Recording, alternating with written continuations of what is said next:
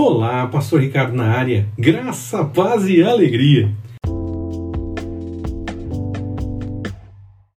Confirmação do que é dito. Leia Josué capítulo 6, versículos de 22 a 27.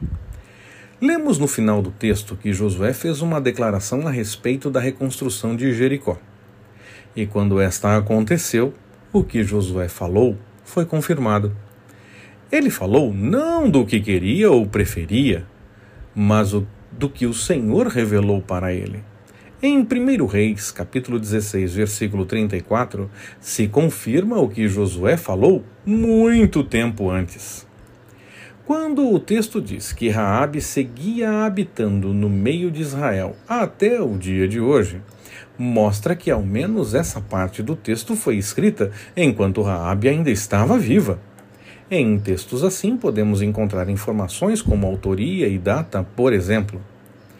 No meio da tomada e destruição de Jericó, Josué se lembrou do compromisso assumido pelos espias a respeito de Raabe e os que com ela estivessem, e mandou cumprir com o que fora combinado. Algumas pessoas tentam usar a correria como desculpa pelo não cumprimento de algum compromisso.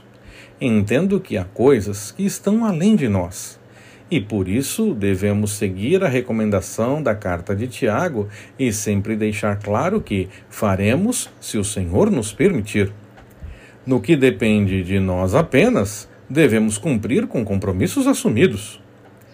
Da mesma forma que o Senhor confirma o que fala, como foi no final da porção de hoje, nós temos que fazer a mesma coisa. Insisto no permitindo o Senhor. Mas não havendo nada que impeça, só desistir não é razão para deixarmos de lado compromissos assumidos.